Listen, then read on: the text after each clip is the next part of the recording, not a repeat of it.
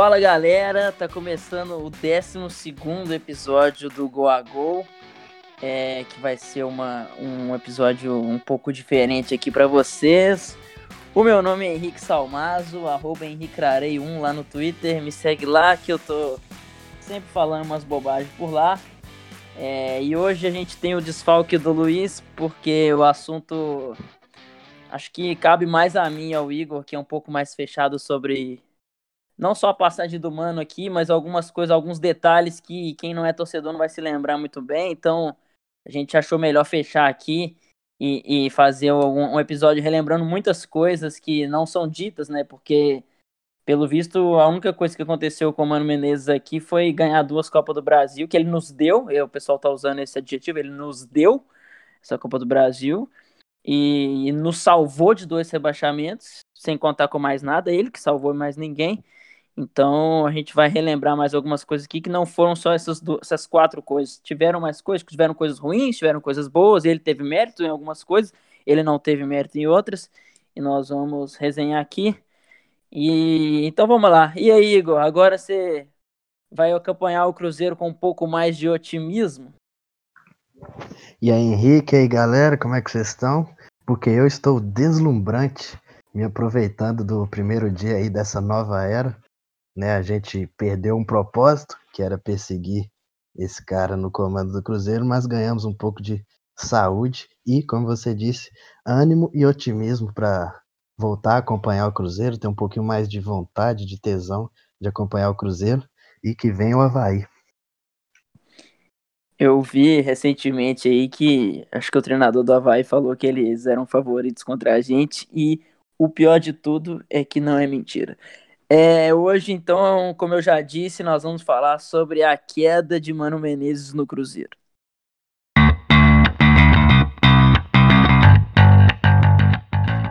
Para começar falando, a gente tem que contextualizar um pouco na timeline, né? Na, nessa linha do tempo, que é voltar para o primeiro semestre de 2016, que é o Mano sai do Cruzeiro, vai para a China no final de 2015, né? E aí o Cruzeiro em 2016 tem David, tem Paulo Bento, elencos bem fracos e acaba flertando com rebaixamento ali e perdendo jogos em que jogava bem, mas não conseguia ganhar.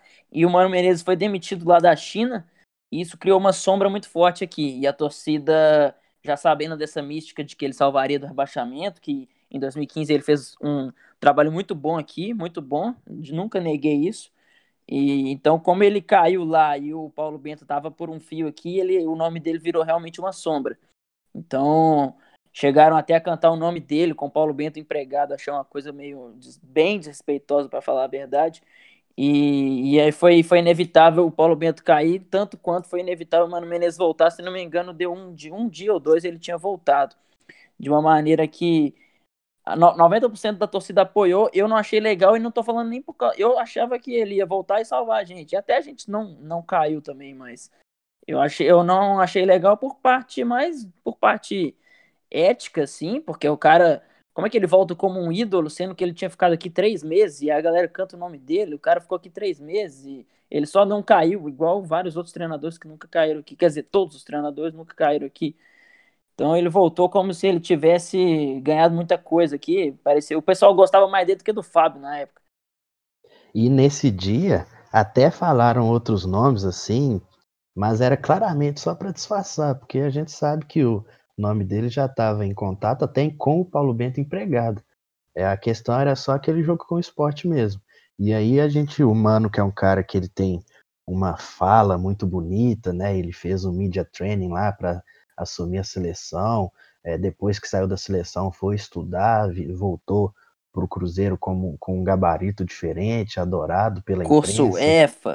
É, curso EFA, que não sei o quê. É um cara que prega muito pelo profissionalismo, trabalho, ética e tal. Eu não duvido que ele seja, não, não discordo que ele não seja um cara profissional, com certeza é. Inclusive, já já a gente vai falar sobre a, a coletiva dele ontem, que foi uma vergonha. É, não por causa dele diretamente, mas foi uma piada. Mas é isso, tipo, é, ele é um cara que tá sempre se ligando assim à ética, questão de trabalho, e voltou pro Cruzeiro dessa forma. Pois é, como eu disse, eu achei que foi muito exagerado, porque acho que nunca fizeram isso nem para algum cara que realmente. Buscaram ele no aeroporto.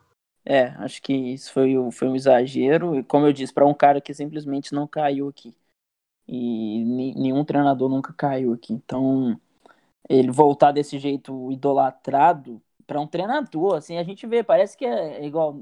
Eu falo nem só dele, por exemplo, o Alexandre Matos também teve uma idolatria muito forte na, em 2014, quando ele saiu, como se ele fizesse gol.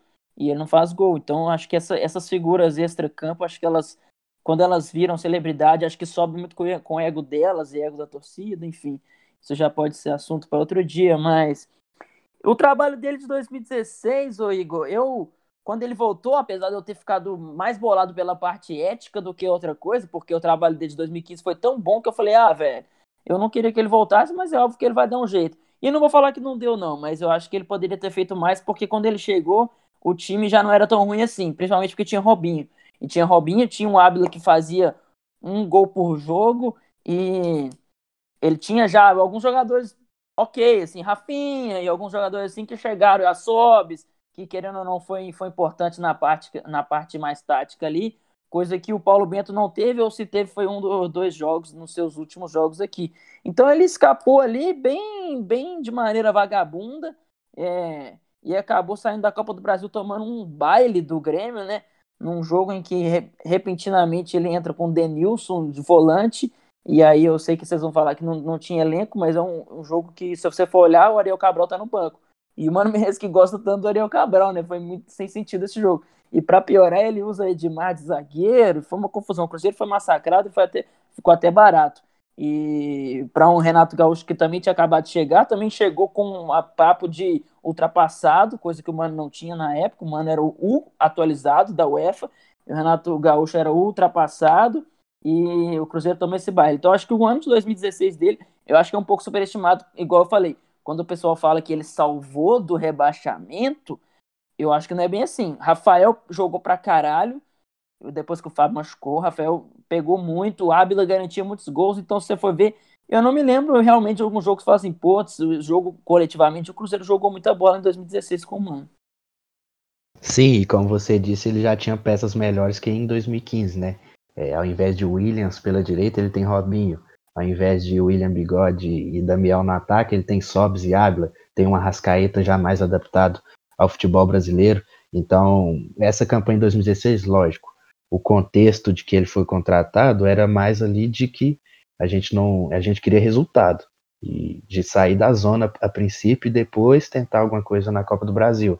E aí, quando você está querendo isso, você apela para esse estilo do mano às vezes mesmo que é diminuir risco, fechar a defesa, não sei o que.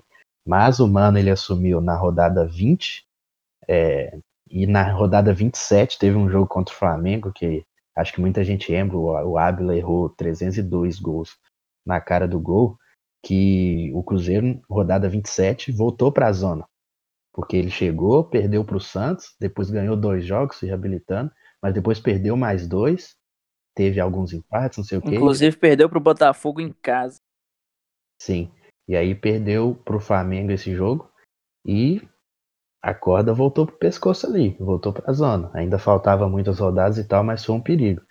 Então, o 16 ali, ok, o time não era isso tudo, mas também não, era superior ao de 2015, que ele fez um trabalho bom. E aí você já viu um desgaste, porque é um cara que foi para a China, podia ter ficado esse tempo todo que ele ficou fora desenvolvendo um trabalho com o time no campeonato estadual, que a gente sabe que serve é para isso mesmo, e é uma coisa que nos três anos aqui ele não fez em nenhum, tipo, ele não perdeu nenhum jogo de campeonato mineiro de fase inicial, nenhum, mas a gente não viu o resultado, fruto de trabalho no segundo semestre nenhuma vez também.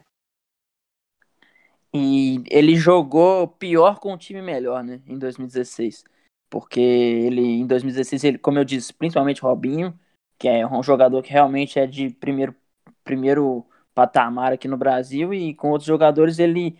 O time. E igual eu tô falando, não tava cobrando da baile, não, mas é porque, como a gente já tinha aquele time de 2015 na cabeça, com, sei lá, Williams, Marcos Vinícius uma vez ou outra, o William, William Bigode jogando um feito Messi, então a gente, eu esperava um pouco mais. Então esse e trabalho. Foi, e foi impacto imediato também. É, o de 2016 ele, ele, eu acho que, é como, como eu disse, é muito superestimado. Eu acho que a maioria das coisas que envolvem o Mano Menezes são, são superestimadas e supervalorizadas, mas esse papo de que ele nos salvou de novo, pô, será que foi ele? Será que sem ele a gente ia cair? Com o time que tem Robinho, com o time que, que o Rafael tava jogando pra caralho, o Ábila jogando pra caralho, será que sem ele era impossível? Eu sei que com o Paulo Bento a gente tava indo de mal, de mal a pior, mas será mesmo? Eu acho que só porque ele salvou, ele é o mártir, é um, é um pouco exagerado, mas é, virando o ano, aí sim eu acho que deveria ter subido um pouco é, a cobrança em cima dele que não houve de maneira que de, de maneira correta no primeiro semestre, porque o Cruzeiro vai lá e aí sim ele tem uma pré-temporada no Cruzeiro e consegue contratar uma coisa que a gente já conversou em off, que ele, ele é ele apesar dele não gostar de jogadores jovens, ele é bom para montar elencos essa janela do, do Cruzeiro foi muito importante. Acho que você vai, vai concordar comigo. Porque chega Diogo Barbosa, chega Hudson, chega Thiago Neves, é, e o time realmente sobe de patamar a questão de elenco, porque mesmo assim, é, é, em 2016, como a gente disse, tinha, tinha bons jogadores, mas não tinha elenco também não, era aqueles lá e acabou. Agora o Cruzeiro tem um Hudson que pode jogar de, de várias, que pode ser reserva, que pode ser titular, e até acabou jogando do lado do Henrique. Aí chega o Diogo Barbosa que, pô, fez uma grande temporada, a gente já até falava dele em 2016 quando jogava pelo Botafogo. Então, essa é uma janela que sobe mesmo o patamar, né? Sim, sim, sobe o patamar do time titular, porque você tem o Diogo Barbosa, que talvez pode ter sido até o melhor lateral do Brasil naquele ano. Chega o Thiago Neves, que começa mal, acho que você vai lembrar. É, ele demora para estrear, e aí o Cruzeiro estava jogando com o quarteto Robinho, é, Arrascaeta, Sobes e Ábila. E aí quando. Lucas Silva Thiago... voltou esse ano também. Sim, ele voltou no, no meio, mais pro meio do ano. E tava jogando esse quarteto e o Cruzeiro tava passeando naquelas roças do Campeonato Mineiro lá. E aí, quando o Thiago entra, tem que dar um jeito de encaixar ele. E, e o desempenho do time começa a cair ali. Eu lembro que ele faz gol em clássico, num dos primeiros jogos dele e tal, mas quando no início do Campeonato Brasileiro já tem cobrança em cima dele antes de chegar os jogos da Copa do Brasil. Então, é, sobe o time, o patamar do time titular, tanto que e do elenco também, como você disse, tanto que o Cruzeiro vai terminar o Campeonato Brasileiro em quinto lugar. Foi o único brasileirão teoricamente digno dele, mas se você olhar, não teve seriedade, porque o Cruzeiro terminou seis pontos atrás do Palmeiras e não venceu nenhuma das últimas seis partidas. Dava para ter buscado uma posição melhor aí e o time já estava naquela vagabundagem pós-título de Copa do Brasil. Mas voltando para o início do ano, é isso. É, Sobe-se o patamar, espera-se um pouco mais, até por todo o status que o Mano tem. Porque se ele é o cara que chega no meio do ano e coloca o time para jogar, que ele tem toda uma filosofia de jogo bem definida, de trabalho, de ter o grupo na mão, de prezar pelo tempo de trabalho e pela pré-temporada, por que, que não ia melhorar em 2017? E aí as coisas desandam, né? As coisas desandam. No... O Cruzeiro faz um primeiro semestre trágico. Trágico mesmo, falo sem brincadeira, porque o Cruzeiro perde o Campeonato Mineiro pro Atlético, seu grande rival, e na mesma semana ele perde pro. Ele é eliminado da Sul-Americana, um campeonato que eu. Eu acho que até cheguei a comentar com você na época que eu queria que o Cruzeiro levasse a sério, porque tinha um tempo que a gente já não disputava Libertadores e tal. Então aquele campeonato podia reviver as grandes noites do Cruzeiro dos anos 90 em Supercopa, em Recopa e essas Copas é, que, que eram legais, inclusive, não sei por que acabaram nos anos 90, que não eram necessariamente Libertadores, mas eram campeonatos que, que enchia Mineirão, que a gente jogava contra grandes. Então eu falei, putz, o Cruzeiro tem a chance nessa, nessa Supercopa de. nessa, nessa Sul-Americana de, de ganhar um título, porque é, se, o, se o Cruzeiro levar a sério, pô, tá montando um grande elenco agora e, e eu queria, mas aí o sorteio nos reservou o Nacional do Paraguai, que é um time modesto, né? E não tem nem torcida direito, você viu no jogo contra eles. E aí o Cruzeiro ganha o jogo da ida, de, de virada, inclusive. E um jogo que o Mineirão tava maravilhoso, um dos meus jogos favoritos, assim, que eu me lembro. E que foi o público bem raiz, foi uns 20, 25 mil pessoas. Então, aí o Cruzeiro ganha o jogo da ida de virada. E na volta ele faz 1 a 0 toma virada e é eliminado nos pênaltis num, numa noite bizarra do Mano Menezes, que ele coloca o Fabrício lateral, que ele era até meme na época, coloca ele, pelo visto foi para bater pênalti, porque ele entrou faltando alguns minutos para acabar, o Fabrício vai e erra o pênalti, o Cruzeiro é eliminado, e aí eu abro o Twitter e vejo o Samuel Venâncio falando que o Fabrício errou literalmente todos os pênaltis no treino. Então, esse primeiro. Aí o Cruzeiro, nessa mesma semana, cai para o Atlético, cai para o Nacional do Paraguai. Com isso tudo que eu, que eu falei, que envolvia, que foi ridículo. E o Cruzeiro começa o Campeonato Brasileiro até o meio do primeiro turno de maneira ridícula também. O Cruzeiro é, começa. Che chegou a perder em casa para Chapecoense, naquele jogo que acho que todo mundo vai lembrar que o Thiago Neves foi vaiado. O Cruzeiro perde clássico tomando 3 a 1 que é o jogo que o Mano Menezes promete não tomar mais três gols, uma coisa ridícula também. Parece que ele treina um, um Havaí da vida, que é, que é entendível tomar três gols. Você não, treinando o Cruzeiro, você não deve tomar três gols de time nenhum do continente, muito menos prometer isso. É a, mesma, é a mesma coisa que você prometer, sei lá, que você não vai bater nos outros, é, isso é a sua obrigação. Mas, então, aí o Cruzeiro faz esse primeiro semestre ridículo. É, se você quiser ir andar um pouco na timeline aí. E você vai lembrar bem também o que aconteceu nessa semana do jogo do Nacional, né? Na terça-feira. É, porque eu acho que a gente perdeu o Mineiro primeiro, né? E depois foi jogar lá no Paraguai. E as ruas se lembrarão do tuitaço da terça-feira, antes da eliminação lá no Paraguai. Sim, a gente fez um tuitaço de fora Mano Menezes e ainda o Mano ainda tinha muita proteção, ainda tem, né? Mas aí muita gente falou, ah, vocês estão exagerando, não sei o que. Aí o Cruzeiro foi eliminado um dia depois e muita gente veio falar, se bem que o pessoal de ontem tava certo mesmo. Criando crise. Ai, ai. Teve gente que falou que a gente tava querendo criar crise e aí o Cruzeiro perdeu e parece que o Cruzeiro perdeu por culpa nossa, até parece, né? Mas enfim, você quer andar um pouquinho aí no tempo, virou o semestre, o Cruzeiro começa a avançar na Copa do Brasil, começa a se ver a chance de de essa, essa, essa Copa que eu falei, que eu queria que fosse a Sul-Americana, claro, comemorei pra caralho a Copa do Brasil, mas é, começa a ver que existe essa chance de ganhar e o Cruzeiro começa a se encaixar de alguma forma, ainda que nos trancos e barrancos. Como é que, se você quiser andar mais um pouquinho aí na, na linha do tempo?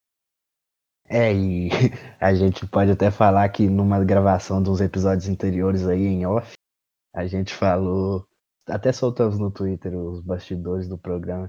A gente falou sobre o escândalo dessa Copa do Brasil, que o Cruzeiro contou com algumas ajudinhas aí de arbitragem, não só de arbitragem, mas como ajudas sobrenaturais também. É, o aperto que o time passou lá em Chapecó para conseguir passar da Chapecoense é inacreditável. O, o jogo de volta contra o Palmeiras aqui também é inacreditável. E a volta contra o São Paulo lá no, no começo do campeonato, que era pré-oitavas, que o Cruzeiro, se não me engano, ainda estava nessa fase ruim. Também o Cruzeiro flertou com a eliminação. E vamos dar os créditos. O jogo da ida foi muito bom.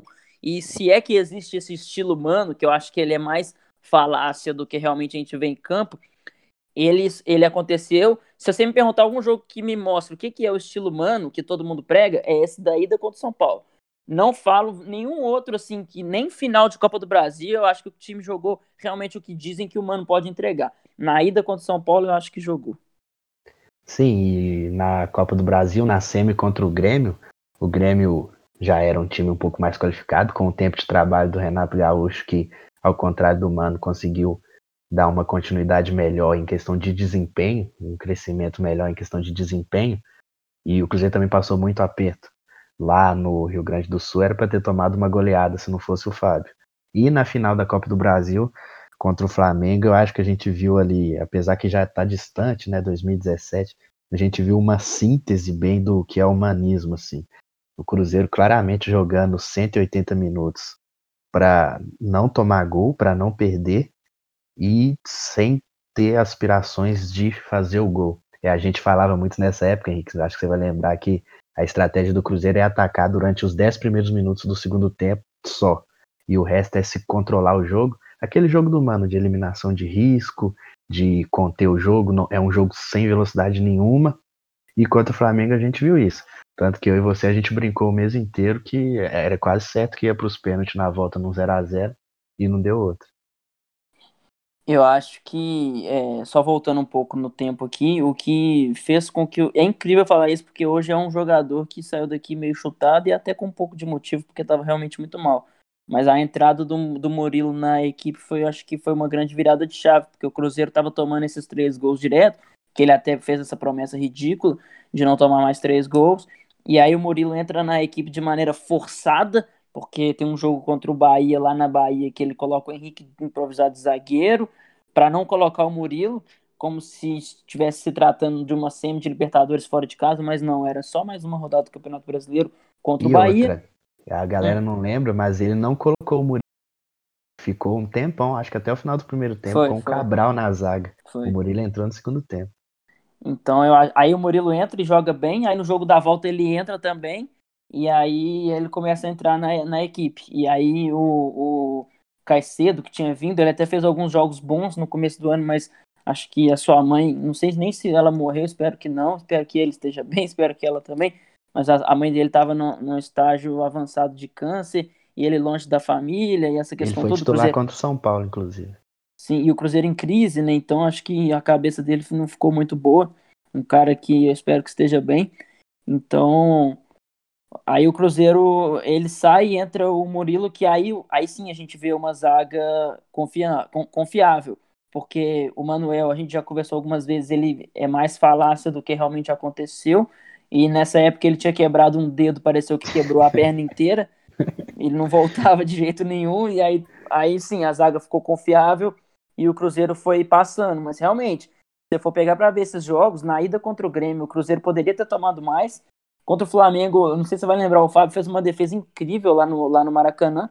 E a gente contou com uma entregada do, do Thiago, goleiro, porque o goleiro deles era o Muralha, e o Muralha estava suspenso, entrou reserva do Muralha, que Ele entrega um gol. E aí na volta é o, é o Muralha que não chegou perto nem de pegar nenhum pênalti. E nesse jogo da ida também estava sem o, o Guerreiro, né? Então foi uma. Sim, essa, essa, centroavante e ele essa, essa Copa do Brasil foi um combinado de, de, de acasos para o nosso lado, que foi. Por isso que eu falo. Falar que o Mano nos deu essa Copa do Brasil é um exagero gigantesco, porque dava para ter saído em casa contra o São Paulo na pré-oitavas, dava tranquilamente, dava para ter saído contra a Chapecoense tranquilamente, dava para ter saído contra o Palmeiras, que foi aquele gol espírito do jogo Barbosa, se for olhar literalmente todas as fases desde o São Paulo, se o Cruzeiro tomasse um gol em qualquer jogo, ele era eliminado. Não, isso é, isso é até hoje. Só contra o, o Corinthians na final de 2018 que o Cruzeiro ganhou com certa tranquilidade. Porque de resto é sempre no limite, é sempre no cobertor curto. E essa Copa do Brasil, ela, como você disse, é uma série de anormalidades que causou ela aí. Mas, e acaba que, óbvio, a gente não disputou a Libertadores naquele ano, mas tinha um time qualificado, chegou com moral para essa Copa do Brasil, mesmo diante dos times da Libertadores. E a gente lembra de 2013, por exemplo, que aquele ano qual era a expectativa do time ali? A expectativa não era ser campeão brasileiro, era fazer uma campanha boa no Brasileirão e lutar pela Libertadores.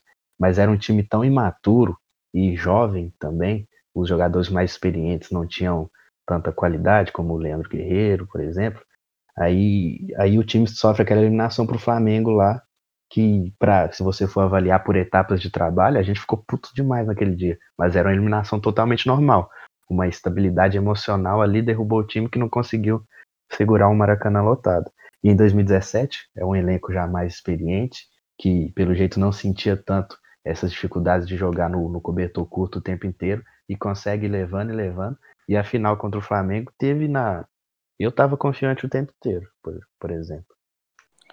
E é, só para deixar claro, fica, fica parecendo que a gente está reclamando que, que como, como eu disse, ah, em qualquer jogo, se tivesse tomado um gol a mais, é, seria eliminado. Não estou reclamando que era era para ter, sei lá, passado com vários gols de, de frente. Não, eu estou falando que o Cruzeiro flertou com a eliminação porque não, não jogou por onde, não fez por onde em vários de alguns jogos. Então eu acho que em vários jogos ele contou com combinações de um pouco de acaso, lugar em, em, jogos que parece que o Mano Menezes não teve tanto mérito assim como parece que sempre falam. Vou falar pela milésima vez. Falam que o Mano Menezes nos deu uma Copa do Brasil, nos deu. Ele pegou a Copa do Brasil e deu. Ele não teve Fábio, não teve, não teve Léo, não teve Dedé, não teve Thiago Neves, não teve nada. Então é, é um exagero gigantesco.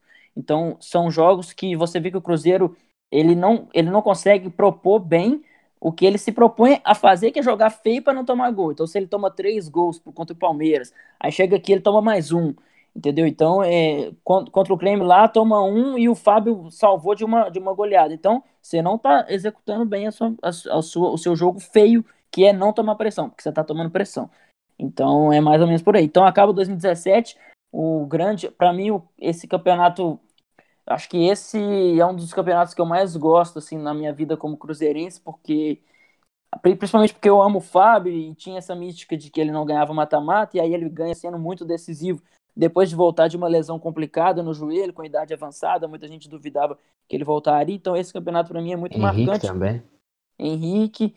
Então esse campeonato é muito marcante. É, e quando passa a Copa do Brasil, a gente começa a, a ver uma coisa que ia assombrar a gente por, pelo resto da passagem do Mano, né? Que o Cruzeiro joga cerca de 60 vezes por ano. E, porra, os 38 jogos do Brasileirão, foda-se, a gente não liga, porque eu gosto de falar que todos os jogos do Cruzeiro são iguais, só muda o placar. Porque o Cruzeiro tenta, quando é diferente, é como é, por exemplo, aqui esse Cruzeiro Fluminense que teve recentemente, que ficou 20 a 1 em finalizações, sei lá. É, e aí a gente começa a ter, depois da Copa do Brasil, um time que até se recuperou ali para chegar nas primeiras posições de novo, mas na reta final, como eu já disse, caiu demais. E a gente via como o Cruzeiro nesses anos ia ser a mesma coisa sempre. Ia ter aqueles seis, oito jogos ali de, de Copa do Brasil jogados à vera, uns jogos de Libertadores também, que aí a gente vai falar daqui a pouco. E só, o resto é tudo jogo igual, que o time leva com pouca seriedade e não entretém o torcedor, não, não chama a atenção do torcedor. E vários desses jogos, é, principalmente 2017 e 2018 pelo Campeonato Brasileiro, são jogos em que o time, o treinador e, consequentemente, a torcida, e infelizmente, inclusive, que a torcida do Cruzeiro tem uma fama de ser exigente e tal, todo mundo, ninguém liga. O Cruzeiro vai, empata contra um Havaí da vida e todo mundo fala assim: ah, mas ah, foca na Copa do Brasil. Ah, é, tá o time tava, do Ezequiel. tava desfalcado. Aí você vai ver quem que é o desfalco. Sassá, que nunca joga. Então, porra, eu não torço pro, pra Copa do Brasil, não. Eu torço pro Cruzeiro. Então, por exemplo, o Cruzeiro vai e perde os dois clássicos de 2017. Aí todo mundo fala: ah, mas nós estamos na Copa do Brasil e eles não. Cara, contra o Atlético, eu quero ganhar começando pelo cara ou coroa. Antes do jogo começar. Entendeu? Então a torcida não liga, porque ah, parece que o Campeonato Brasileiro virou amistoso. Então, mais uma vez, eu torço pro Cruzeiro e não pra Copa do Brasil. Me emocionei muito, chorei nas duas Copas do Brasil. Mas parece que o pessoal vendeu a alma por esses mata-mata e por essas, por essas grandes noites que foram, sim, inesquecíveis. Mas aí o time vai e joga de maneira ridícula contra o esporte, em casa, perde e não tem problema, porque na Copa do Brasil a gente está vivo. E a gente é o maior campeão da, Copa, da história da Copa do Brasil e a nossa obrigação é estar lá mesmo. E aqui é Cruzeiro Esporte Clube, não é, não é Havaí para ficar passando nos pênaltis na Copa do Brasil e lá no Z4 no Campeonato Brasileiro. Isso é um contraste que afetou muito o ego do torcedor, eu acho. Porque é foda, o Cruzeirense é foda. Porque em 2013, 14, duas campanhas espetaculares, dois títulos brasileiros, mas aquele time, querendo, vocês acreditem quem não torce pro Cruzeiro aí aquele time tinha fama de frouxo, porque não ganhava mata-mata e porque não ganhava clássico. E aí chega essa geração agora, e era o time da igreja também, né? Bom falar. Tinha muita gente que, óbvio, na hora que ganhava, tava todo mundo lá igual, mas muita gente culpava isso pelos fracassos. E aí chega essa geração aí com jogador que gosta de beber cachaça, que fica no Instagram, que bebe pra caralho, que quer zoa o rival e tudo e se tenta mostrar uma um, um, personalidade forte, uma coisa do macho mesmo, que acaba dando um, um retorno às vezes nos, nas grandes noites, que é que foi do que, que esse time viveu esses três anos, e isso mexeu muito com o ego do torcedor nesse lado. E aí o ano vira e o Cruzeiro, o ano de 2018 é um ano complicado, porque já começa fazendo uma, uma janela muito fraca que praticamente ninguém vingou, porque o Cruzeiro contrata Fred, o Cruzeiro contrata Fred que machuca no começo da temporada e não volta mais, aí contrata Marcelo Hermes, Bruno Silva que foi uma novela para vir com a aval do Mano Menezes. Foi uma novela, o Cruzeiro fez uma novela para contratar. Se você torce pro, pro Fluminense, eu sei que tem muita gente aí que torce pro Fluminense que ouve a gente, principalmente pelo último episódio. Quem não ouviu, ouve lá que tá bem massa. O Cruzeiro fez uma novela, ficou mais de meses tentando contratar o Bruno Silva. Mancoelho vem para ser reserva. O Robin.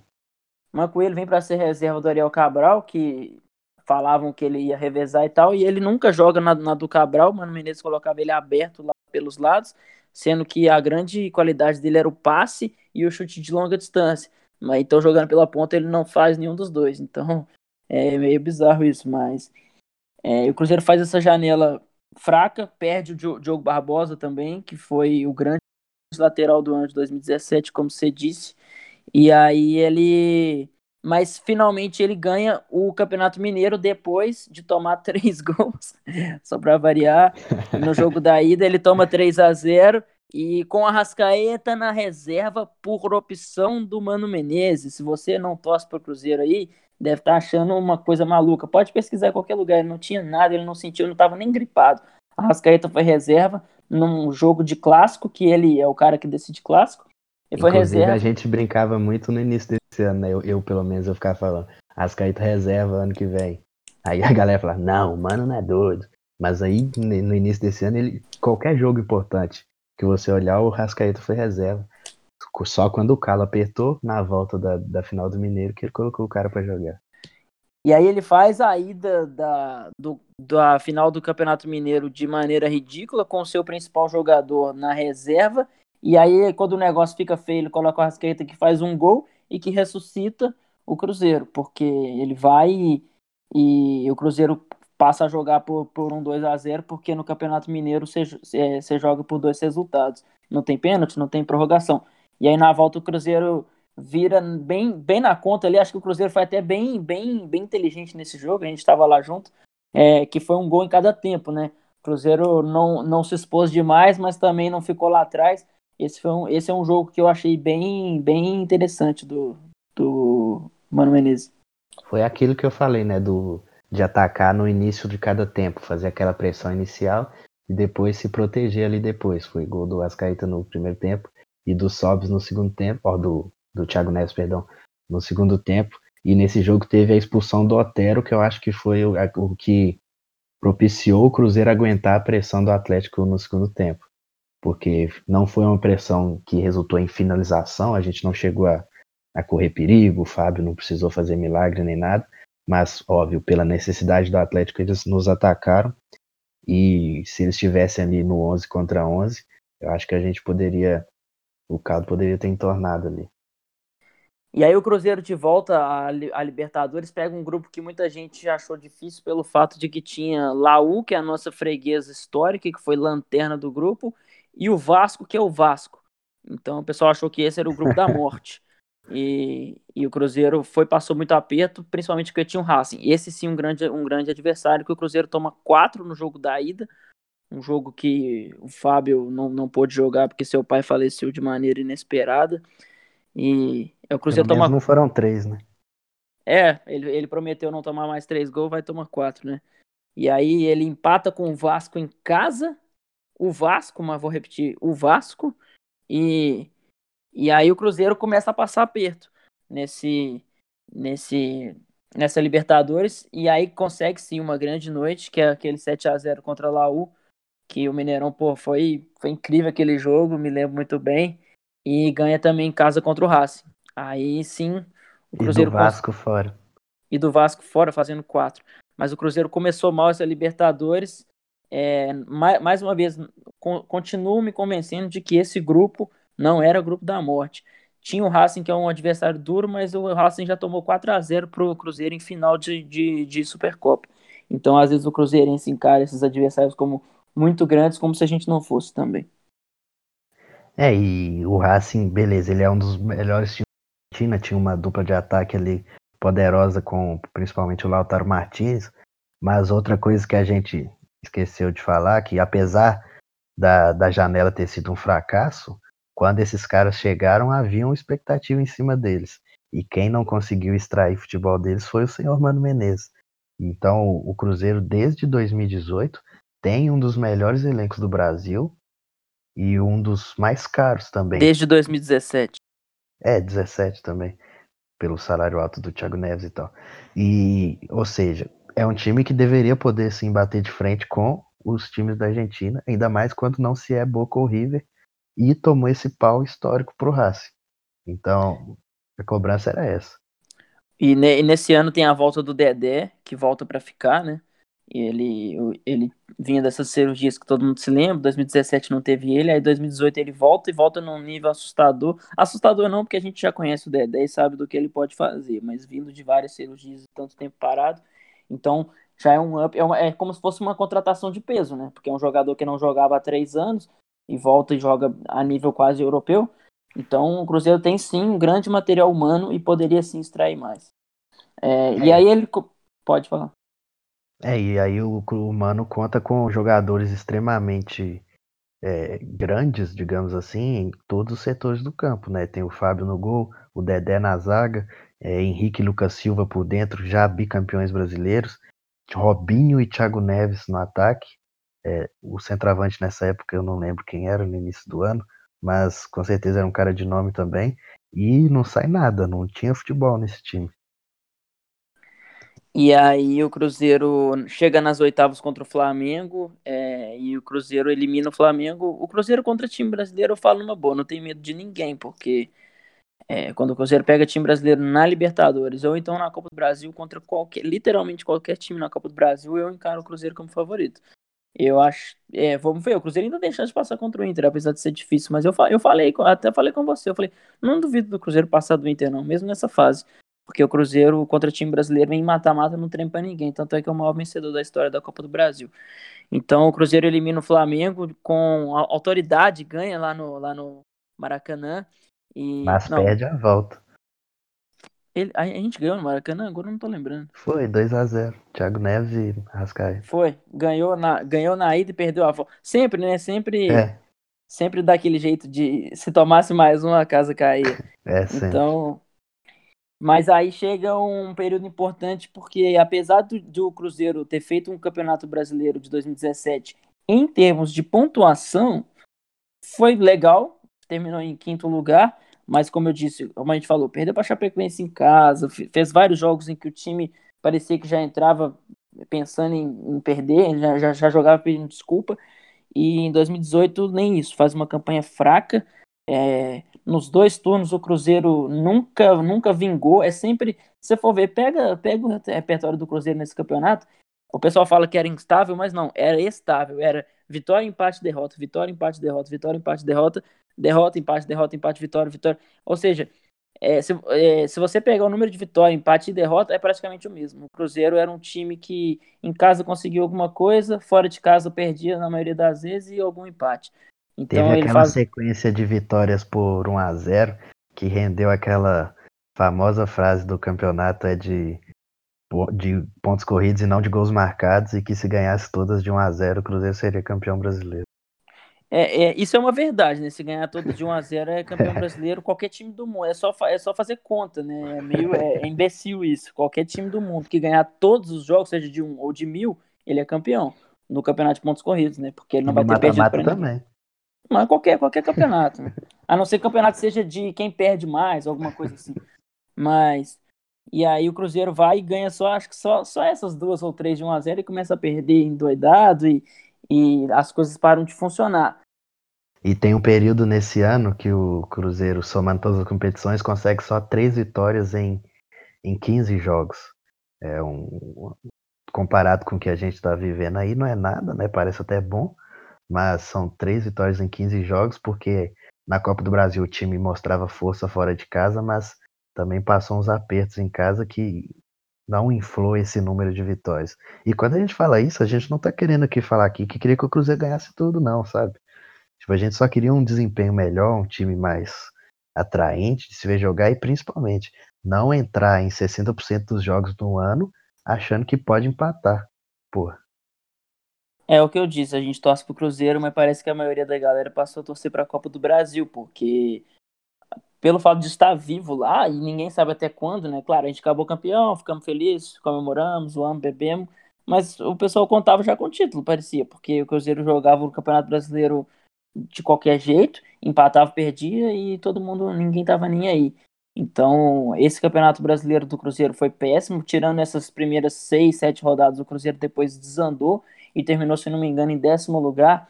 E volto a dizer, com um dos melhores elencos do país, com um elenco montado pelo Mano, né? E, e, que se muitas peças fracassaram, ele também tem uma parcela de culpa. é, não, não procurou alternativa frente a isso? Se os jogadores que você indicou não funcionaram, por que, que ele não nunca, nunca, eu tô falando nunca, nunca deu, deu a chance de algum menino da base? Porque não é, não é possível que nenhum deles seja melhor que o Edilson ou alguma coisa assim, mas é, a gente acaba. Essa, essa Copa do Brasil, aí sim, eu vejo um pouco mais de futebol coletivo do Cruzeiro. A gente ganha todos os jogos fora de casa, se não me engano. O Cruzeiro começa nas, nas oitavas, o que já, já poupa um pouco esse, esse calendário maluco, porque em 2017 a gente jogou vários jogos aí contra Volta Redonda e, e, e São Francisco do Pará, um jogo que o Rafael Sobis virou artilheiro só por causa desse jogo. Então, nesse jogo a gente entra já nas oitavas, e aí ganha do Atlético Paranaense fora na volta, se não me engano, ficou 1x0 ou 1x1 pra, pra gente. 1x0 pra gente ou 1x1. Com certeza e... foi 1x1, porque aí entra aquilo de que se tomasse mais um ia pro É, é, foi isso. Acho que foi, foi, foi, foi isso. 1 E aí, contra o Santos, a gente ganha fora também com o gol do Raniel, que o pessoal é um, um pouco ingrato com ele. É, num jogo que, para mim, o Cruzeiro não, não jogou bem. Inclusive, o gol do Raniel é um, um, um o Cruzeiro tomava pressão de um Santos em crise, em, brigando para não ser rebaixado e na volta ele consegue levar para os pênaltis, esse mesmo Santos. Então, um jogo que o Cruzeiro. É, é, esse, confronto para mim foi um pouco mentiroso. O Cruzeiro joga mal na ida e ganha. Na volta ele flerta com a, com a, com a entrega. E tem aquele lance bem polêmico no último lance, que o Gabigol ia sair cara a cara com o Fábio. E aí vai depois o Cruzeiro, o Fábio vai lá e pega todos os pênaltis, todos, todos, todos. Então aí o Cruzeiro já está na semi. Então, é, duas, duas fases ali, a gente já está na semi, aí já entra toda aquela mística. E, e o Cruzeiro na semifinal pega o Palmeiras, o melhor elenco do país. E mais uma vez o Cruzeiro ganha fora de casa com o show do Barcos. Acho que o Barcos ah, ele, ele cumpriu seu papel, né? Porque né, contra o Palmeiras ele fa faz gol no, na, na, ida e na volta. Acho que foi a única coisa que ele fez aqui. E para mim já cumpriu seu papel, porque eu não esperava muito dele. Então. Não dá para esperar de centroavante nenhum com o Mano é, ele conseguiu enterrar todos, né? Não conseguiu extrair o máximo nem do Ábila, nem do Sobis, nem do, nem do Fred, nem do, sei lá, do Raniel, nenhum. Então, aí o Cruzeiro passa do Palmeiras. Esse sim, principalmente no jogo daí, do Cruzeiro jogou muito bem. Esse, para mim, a Copa do Brasil foi o grande campeonato do, do, do Mano Menezes, essa Copa do Brasil de 2018. Apesar de vários pesares também, Fábio salvando e várias coisas.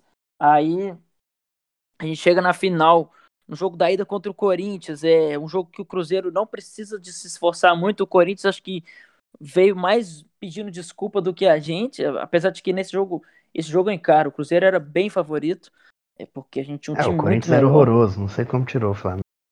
O Cruzeiro era bem favorito, tinha um time bem melhor e, e aí a gente ganha a ida de uma, só de 1 a 0 dá para ter ganhado demais, o Cruzeiro ficou bem precavido e na volta faz 1 a 0 e, e acho que estava bem, bem encaminhado ali, toma uma virada e, e com alguns lances polêmicos também.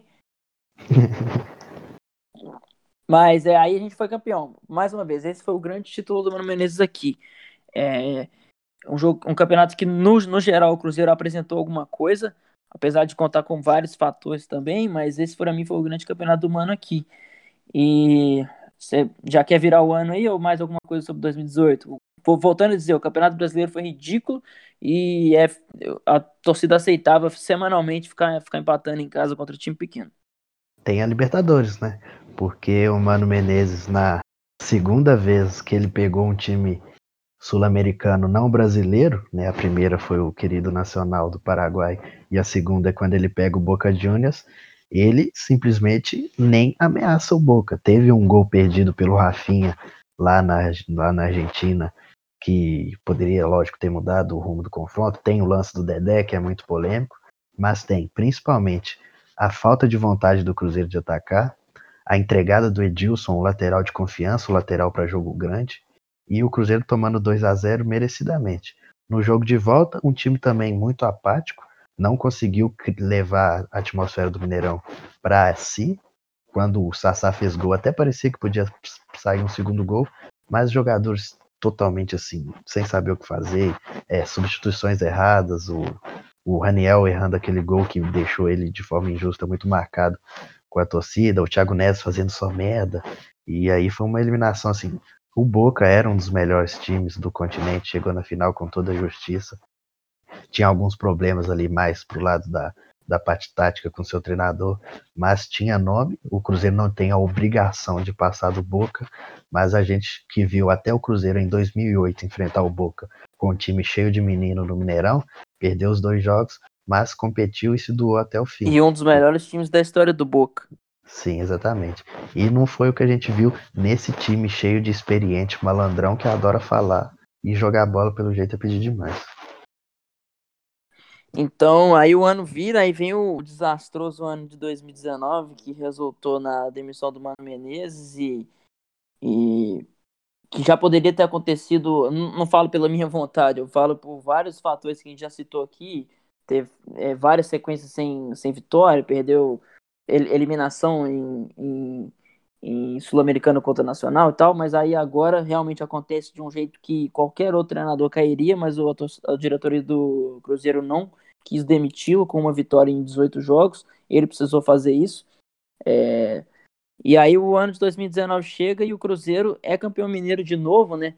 Então, aí acaba que ali a, a, a, expectativa quanto ao ano ficou grande, porque dessa vez o Cruzeiro, não vou falar que jogou muita bola, porque nunca joga, mas você é, é, quer detalhar aí os dois jogos da, da, da, da final do Mineiro? Cara, eu lembro que no início desse ano tinha gente até já. O, o time tava com os resultados tão bons que já tinha gente até contando com títulos nos campeonatos posteriores e aí falando que no final das contas o Mano Menezes ia ser o maior treinador da história do Cruzeiro. E aí chegou para essa final que a gente ganhou o jogo de ida com erro de arbitragem. Na volta eu achei que foi pênalti é, o, no, no gol do Fred os atleticanos acham que não foi, então poderia ter tido outros rumos. Foi mais uma final ali no cobertor curto, sendo que o Atlético pouco se fala. O Atlético trocou de treinador três dias antes da final. A gente foi enfrentar já o time do Rodrigo Santana, que é um cara que nunca tinha treinado nada na vida e precisou de humano com três anos de trabalho, precisou de ajuda de arbitragem para conseguir esse título. E aí a gente começa um campeonato brasileiro terrível, né, tenebroso, no qual volta a mística lá de prometo não tomar três gols, toma quatro pro Fluminense do Fernando Diniz, Fernando Diniz que o Mano Menezes criticou, falou que ele não tem resultados, e aí o, o Fernando Diniz vai lá e faz quatro em cima dele, e aí, o, e aí a gente toma três pro Internacional, três pro Flamengo fora de casa, e aí desanda tudo, o Campeonato Brasileiro agora, hoje, dia 8 de agosto, o Cruzeiro tá na zona de rebaixamento e, e e tudo isso com o time titular e sem Copa do Brasil. É importante, eu gosto de citar isso porque sempre tem, né? O Cruzeiro se perder para o ímpar, vão falar que tá, tá vivo na Copa do Brasil. Nesse meio tempo, nos, nas primeiras seis, sete rodadas que o Cruzeiro se enfiou na lama, não teve jogo de Copa do Brasil. O Cruzeiro estava jogando só Campeonato Brasileiro e se enfiou na lama. Então, é, e aí chega a Copa do Brasil também, um campeonato que o Cruzeiro nas, nas oitavas é... Quem que a gente tirou nas oitavas? Flu... É, contra, contra o Fluminense, que no jogo da ida foi um dos piores jogos da carreira do Mano Menezes. O Cruzeiro foi massacrado e saiu no lucro de ter tomado só um gol. Acho que, se, se não me engano, a gente só fez uma finalização para o gol e foi gol. Então, é, a gente saiu no lucro também muito porque eles. É, a gente tem um elenco bem, bem superior ao deles, eles não conseguiam achar um gol de jeito nenhum.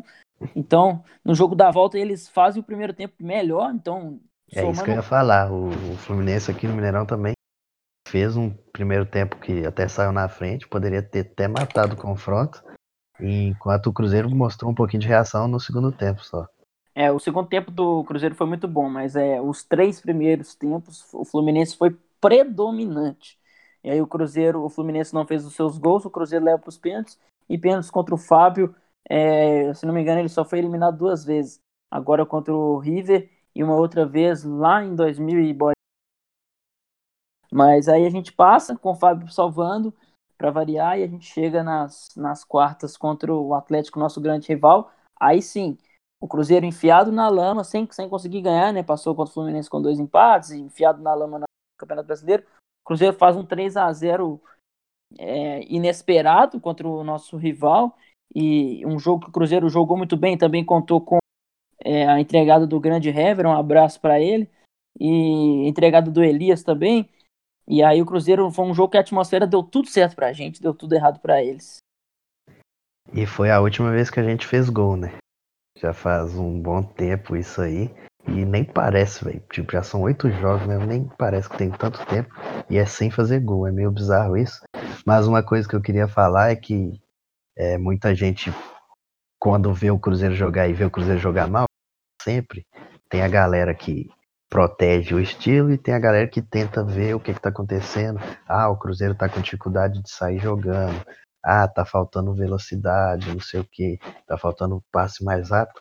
Mas até uma questão que é sobre o humano, que é não ser ele, ser ele ser necessariamente ruim, mas é ele ser extremamente limitado. Porque eu acho que muitas vezes o que, que ele quer que o time jogue é justamente isso aí que jogue. Essa pobreza absurda. Ele, quando o Cruzeiro está com dificuldade de sair jogando, não é que ele está com dificuldade, é que ele não quer sair jogando. Ele quer que o jogo fique na zona morta ali do meio campo, para ele não correr risco e se sobrar uma bola lá na frente, ele vai ter Robinho e Thiago Neves para tentar achar uma jogada de mais qualidade. Então, o Cruzeiro é um time que passou depois que o Alisson saiu em 2017. Outra coisa que se falou muito, porque o David ano passado só se lesionava, é que não tinha um velocista.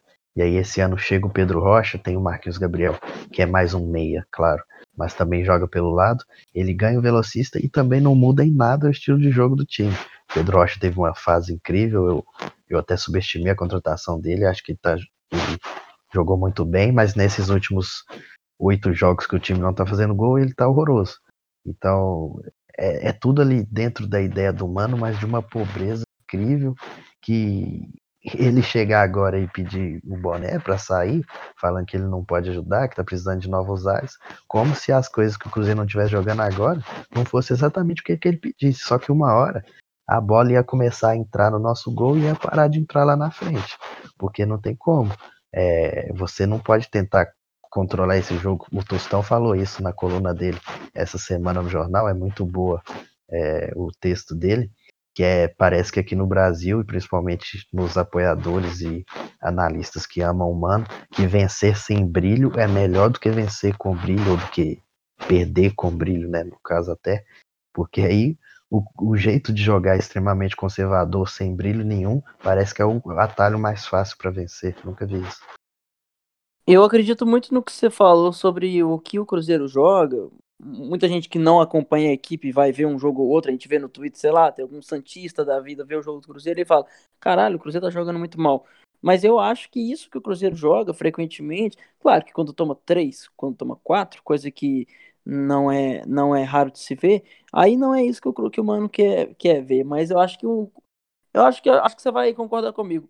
O mano, o estilo que ele realmente gosta, quando ele vê o, o jogo e ele, ele vê os seus olhos brilhando, é mais ou menos igual aos dois jogos da final da Copa do Brasil de 2017. Você concorda comigo? É, exatamente, é, eu falei, foi, é, aquilo foi a síntese do humanismo ali. Que o Cruzeiro tomou um gol porque o estádio estava muito pulsante e achou um gol depois na falha do goleiro e na volta correu tudo do jeito do que a gente imaginava. Exatamente. Então eu acho que ele não tem muito apego por, por um outro estilo de jogo. E igual, igual eu tô falando, não tem problema em jogar para frente, jogar para trás, jogar bonito, jogar feio. Mas eu acho que esse estilo, sem alguma sem uma saída de jogo legal, sem, sem contra-ataque, né? Um, um dos poucos treinadores que jogam defensivamente, mas não tem gol de contra-ataque. Então acho que esse estilo é o que ele gosta. É aquele 0x0 que não acontece nada. Aí tenta levar para os pênaltis, ou então o, o Thiago Neves empurra uma bola. E, então, acho que esse é o estilo que ele mais gosta. Então, já focando nessa fase, o Cruzeiro faz 3 a 0 no Atlético, jogo surpreendente. E, para variar, fica um gol de ser eliminado. Claro, o gol do Patrick foi no último lance, o Cruzeiro não flertou exatamente com a eliminação, mas é, em termos de resultado, ficou um gol de ser eliminado, um jogo que poderia, o Atlético poderia ter feito 3 a 0 nesse jogo. Acho que muito ali o Atlético errou alguns gols inacreditáveis, Fábio salvou. Logo depois do primeiro teve uma chance que por pouco o Fábio salvou. É, acho que depois do depois daquele primeiro gol no final do primeiro tempo, é, ali foi a chave do Cruzeiro ter, não, não sei como, mas o Cruzeiro ter sobrevivido àquela pressão. Porque o Atlético, é, o, o Independente estava pulsando, o Atlético atacando muito. Ali estava muito fácil, fácil entre aspas, estava muito propício para o Cruzeiro tomar mais um. Não sei como não tomou um grande jogo do Dedé, que faz um ano questionável, mas em grandes jogos ele sempre ele quase sempre se sai bem, então é, contou muito com isso. Então o Cruzeiro é, passa do Atlético, aí pega, agora pegou o Internacional, né? Mas antes vamos focar no Campeonato Brasileiro, que aí ele dispara perder, perder, perder, ou empatar, mas ele não faz mais gols, ele não consegue fazer mais nada, e aí se instaura realmente a crise, se afunda na lama no, no Campeonato Brasileiro e principalmente, mano, não testa nada diferente do que. E eu não tô falando para jogar para frente, jogar bonito, mas porra, testa algum jogador que você não tem utilizado, troca alguma coisa, para de jogar com suas duas linhas de quatro que ele sempre usa, sempre, sempre, sempre. É, mas você não vê. Então ele, o jogo, em termos de desempenho, acho que estava jogando mais ou menos o que ele gosta de ver o time jogar. A, a única diferença é que não estava ganhando. Na verdade, não estava nem fazendo gol. E aí, quando o resultado não vem, meu amigo, fica difícil. É, e a única vez que ele colocou jogadores diferentes foi na coisa que ele sempre faz, né? Que até no começo do ano a gente elogiava o time e tal, mas no Campeonato Mineiro é, é fácil. E aí ele começa a colocar o time reserva em duas ou três partidas, é, que coincidentemente o time reserva passa a ser o time da base, com vários jogadores da base, porque alguns jogadores se machucaram, né? O Rodriguinho está fora há muito tempo já, e alguns jogadores saíram do Cruzeiro. E aí a gente começa a ver o Ederson, o Maurício e o Everton em campo principalmente, mas sem aquele brilho, né? Eu até brinquei de que é, o Mano não revelou ninguém ainda o tempo todo de Cruzeiro, e colocar esses caras agora não é muito bom, porque eles vão achar que isso que eles estão jogando ali é futebol. Então... Não, e outra que é, que é uma puta de uma sacanagem você colocar esses caras numa das piores fases da história do clube, né? Porque tem, tem campeonato mineiro aí todo ano, tem, tem alguns cenários mais propícios, por exemplo, 2017, quando o time tava ali em oitavo, já não tinha risco de mais nada. Por que, que não utilizava os caras? Utilizava exatamente o mesmo time. Então, colocar os caras agora, para mim é até pior, para mim é até, até melhor manter. Ah, então, colocar jogador mais jovem por agora nessa situação, com o estádio já sem paciência, o time na zona de abaixamento, é, só mostra o quanto que ele que ele que ele não, não, não liga para essas relações interpessoais mesmo. E aí vem o confronto com o River, né? Que, de novo, River era atual campeão, time com um dos trabalhos mais longevos aí com o professor Galhardo, é, ainda com um elenco forte e com um time forte mas estava muito desfalcado lá na ida e o Cruzeiro simplesmente se recusou a jogar futebol lá. Ficou se defendendo, não perdeu porque tomou erraram um pênalti lá no início do jogo. E a gente viu muito nas redes sociais esses dias. No final galera... do jogo, né? Isso, isso. É, a gente viu muito nas redes sociais a galera que está sempre defendendo ali, falando que, pô, mas vai atacar o River, pô, mas não sei o que lá. Gente, se você pega o Cruzeiro, não é o Quilmes, o Cruzeiro não é o Goiás, é o Cruzeiro. E o time titular do Cruzeiro não tá nessa situação porque os caras colocaram lá, mas nome por nome, ainda é, para mim, um dos grandes times do Brasil. Muitos bons jogadores reunidos. Pergunta para qualquer torcedor do River o que, que ele acha do Cruzeiro, principalmente se ele for mais velho. Eles morrem de medo da gente muito mais do que essa galera aí de 20 anos tem medo do River do River do Galhardo. Claro, é entendível ter medo, mas o pessoal trata como se a gente fosse, sei lá, como você falou, um, um, um time pequeno sul-americano aí. Então o Cruzeiro já ganhou final de Libertadores contra o River, o Cruzeiro já ganhou final de Supercopa contra o River, o Cruzeiro já ganhou. O Cruzeiro é o único time que já ganhou do River e do Boca lá na Argentina pelo Libertadores, o único time brasileiro. Então, Parece que o pessoal tá, tá falando do, do daquele São Caetano que se aventurou uma vez na vida na Libertadores e nunca mais voltou. Né, e se você olhar naquele dia time titular pro time titular, eu juro que o Cruzeiro era melhor. Porque o Boca tava muito desfalcado. Então, por que não tentar algo diferente lá na Argentina? Porque quando tava no segundo tempo e já se via ali, que é uma coisa que a gente que já analisa um pouco mais o jogo já sabia, que o River é um time com uma defesa um pouco exposta, inclusive a gente conversou muito isso com o Myron, um amigo nosso, é, por que que ali, quando ele estava usando aquela estratégia ainda do Pedro Rocha como falso 9, como atacante ali mais por dentro, e o Robinho e o Marquinhos Gabriel pelos lados.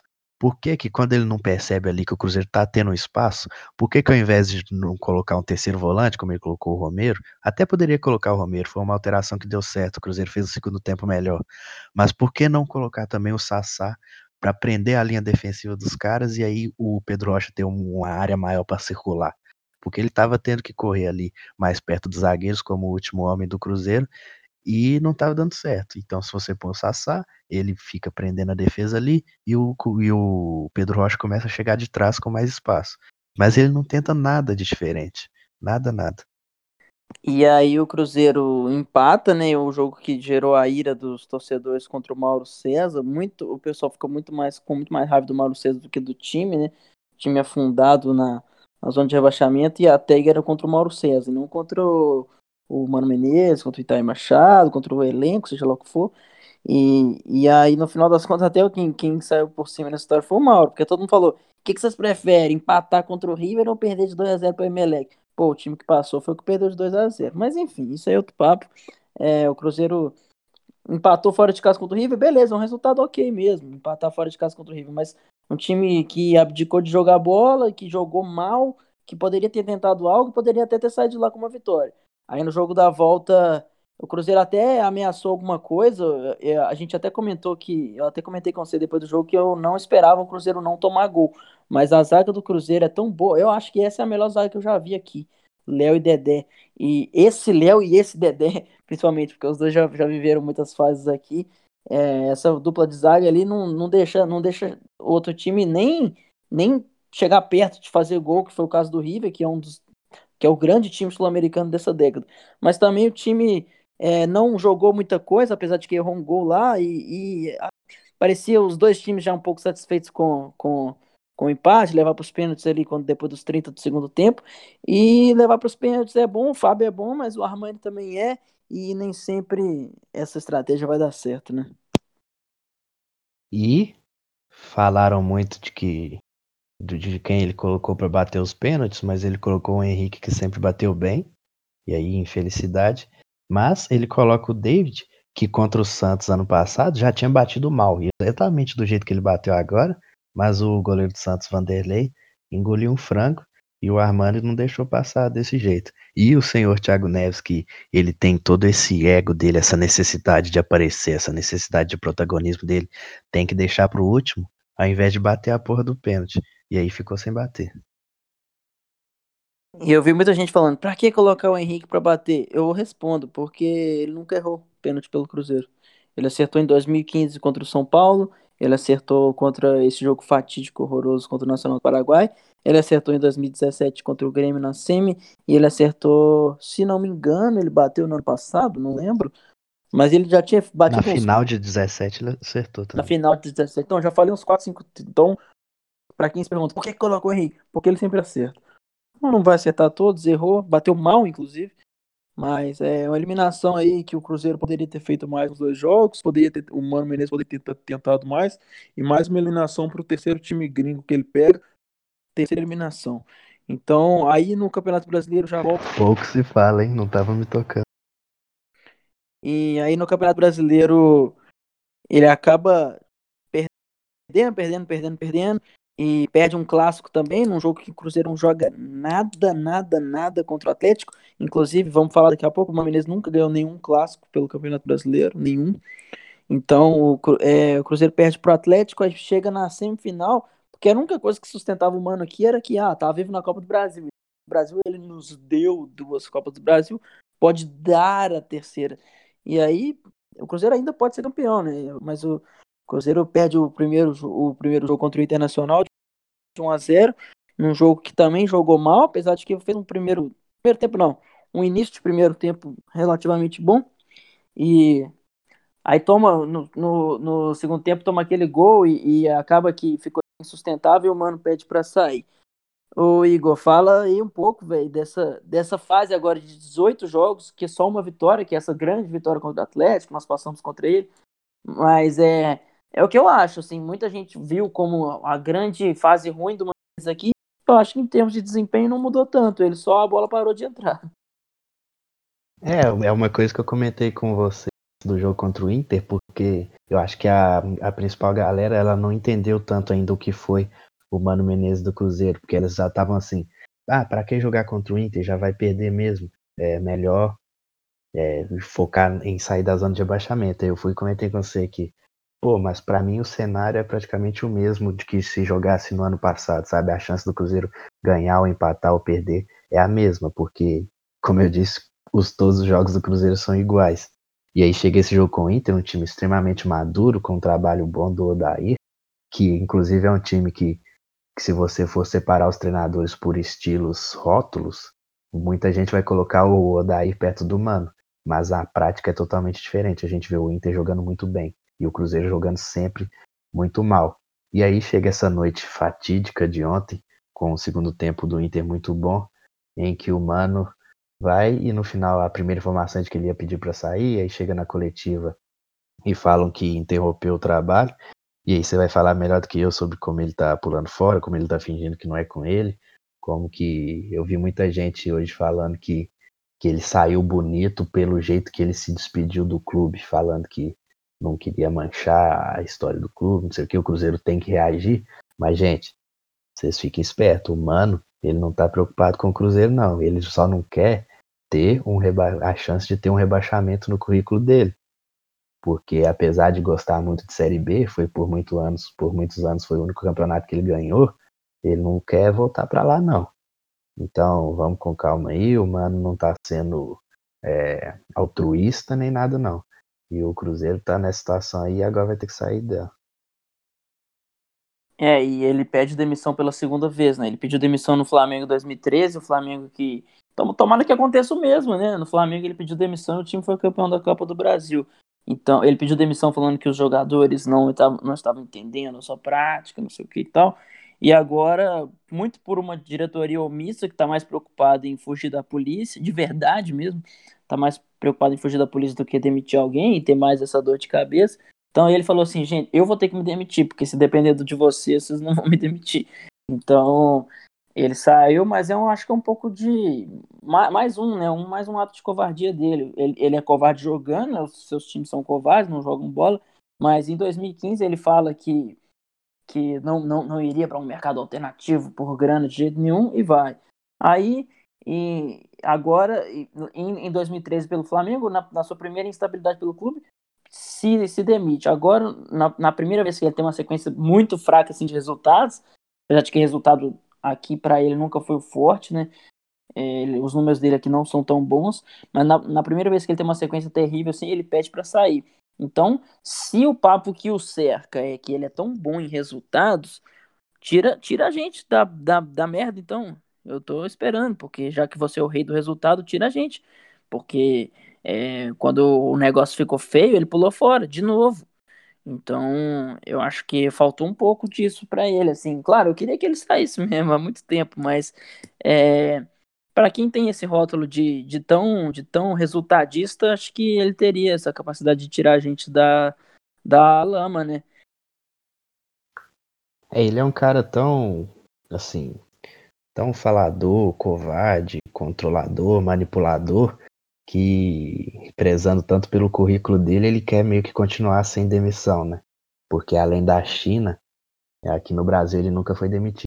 Sempre ou saiu em fim de contrato, ou saiu para ir para a seleção, ou pediu para sair como foi no Flamengo. É, exatamente. E aí ele, ele quer manter a grife dele, né? Porque todo mundo da mídia sempre esteve do lado dele. Ontem o senhor Bob Faria no Sport TV parecia que estava de luto até os jogadores, nenhum, óbvio, não vou querer que os jogadores falem mal dele, mas tudo pedindo até desculpa, Robinho emocionado, não sei o quê. Entendo que ele foi um grande líder para eles anos de conquistas importantes para esses jogadores. Muitos desses jogadores não tinham títulos relevantes ainda na sua carreira, mas é complicado. E ele, na, na primeira, eu, eu já sabia que estava com chance dele cair, eu liguei na, Itatiaia, e a primeira coisa que ele fala, ele fala, ah, vamos interromper o trabalho e tal, ele fala assim, porque eu não, pode, eu não posso ser chamado de burro depois de tudo que eu fiz. Então, é, ele é tão covarde que com uma vitória em 18 jogos, a primeira coisa que ele fala é sobre a torcida que chamou ele de burro, e não por que, que a torcida tá te chamando de burro, sabe? Pensa um pouquinho. Porque uma torcida que te idolatra tanto, até mais do que deveria, é, você deveria agradecer, porque eu acho que nenhum outro time ele vai ter tanta mordomia igual ele teve aqui.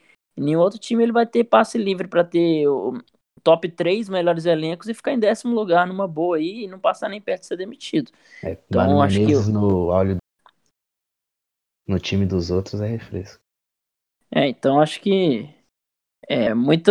Acho que ele deveria ter pensar que a última coisa que ele tem que culpar aqui é torcedor, porque em poucos lugares no mundo, eu diria, no mundo ele vai ter tanta é mordomia mesmo, porque aqui ele ele pode ele pode perder e culpar o vento, ele pode prometer não tomar três gols como se ele estivesse treinando o Havaí, ele pode fazer campanhas ridículas no Campeonato Brasileiro, que tá tudo bem. Então, é, vai, pega, pega leve aí, porque a torcida, em qualquer lugar do mundo, a, a torcida é o que mais sustenta o time, então acho que é o último que você tem que, você tem que criticar. Porque se tem alguém lá para ver um time que não ganha sei lá quanto tempo, então esse cara ele deve ser mais, ele deve ser mais aplaudido do que vaiado.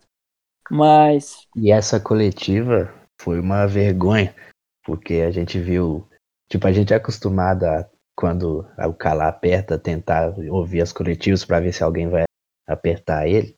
E só o Samuel Venance costuma ir no calcanhar dele. Às vezes ele nunca responde a pergunta diretamente, nunca, nunca. E ele sempre fala: não, mas aí você está sendo oportunista, não sei que coisa desse tipo. E a coletiva foi em num cenário assim de despedida de como se fosse um amigo dos caras, sabe? Novamente, digo, não duvido que Mano Menezes seja um cara profissional e que tenha um respeito entre ele e a imprensa, não é, não tem nada de errado nisso. Mas porra, teve um cara que falou que estava agradecendo ele por esses anos de convivência e por ele sempre ter sido muito é, receptível com as perguntas. Porra, sério? E, e... Não, e, e, isso, isso com o time tendo uma, uma, vitória em 18 jogos, pra gente que é jornalista, a gente tem que meter o dedo na ferida. Não tô mandando ele tomar no cu, não, mas tipo assim, pô, pergunta aqui, o que que não tem funcionado? Sacou? Por que que o seu time tá, sei lá quanto tempo? Acho que não teve esse tipo de pergunta. E acho que no primeiro que ameaçou isso, ele falou assim: eu não sou mais o técnico do Cruzeiro, você não tem que me fazer perguntas sobre o jogo. Pô, isso é covardia, várias das covardias que a gente já citou aqui, né? Porque primeiro a imprensa tem que, tem que apertar mesmo, alguém que não ganha nem para o ímpar tem que, tem que apertar, tem que questionar, e ele tem que responder. Porque se você tá oito jogos sem fazer um mísero de um gol, e alguém te pergunta, você fala que você não é mais treinador, pô, se você não é mais treinador, porque seu trabalho foi muito ruim, você deve satisfação. E teve aplausos no final da entrevista. Acho que pra gente praticamente encerrar isso aí, é, isso é um bom indicativo de toda a conivência da imprensa durante esses três anos aí de Mano Menezes no Cruzeiro. E só fazendo uma, uma conclusão breve, assim, acho que para mim os grandes defeitos dele são ele não variar o seu esquema de jogo, não só o fato dele gostar de jogar feio e tal, mas aquele 4-2-3-1 com a bola e 4-4-2 sem a bola, com um meio armador 10 muito clássico. Ele não abre mão disso ele não usa o campeonato estadual para testar outras formações, jogadores mais jovens. Ele, voltando a dizer, ele não gosta de jovens, esse também é um outro problema para mim.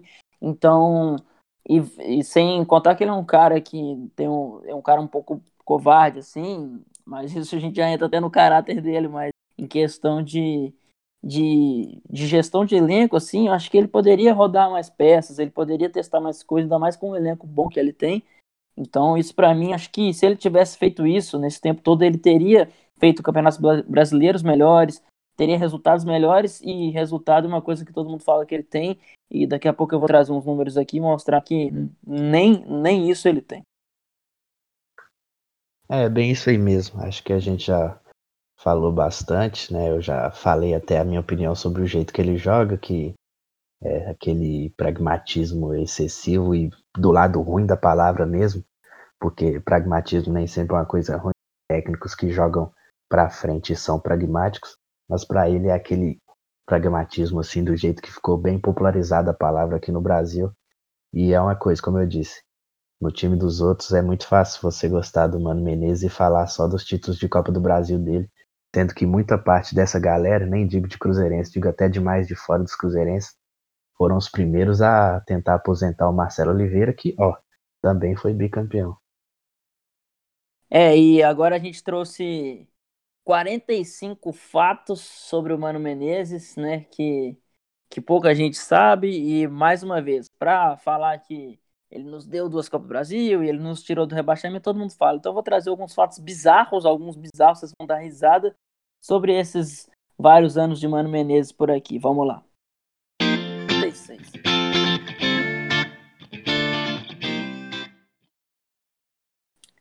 Primeiramente, em 2015, ele saiu é, para ir para a China algumas semanas depois de falar que ele jamais faria isso, jamais iria para um mercado alternativo por causa de dinheiro. E, na sua volta, ele conversou com a diretoria enquanto ainda havia um técnico empregado, o nosso querido Paulo Bento, saudades eternas.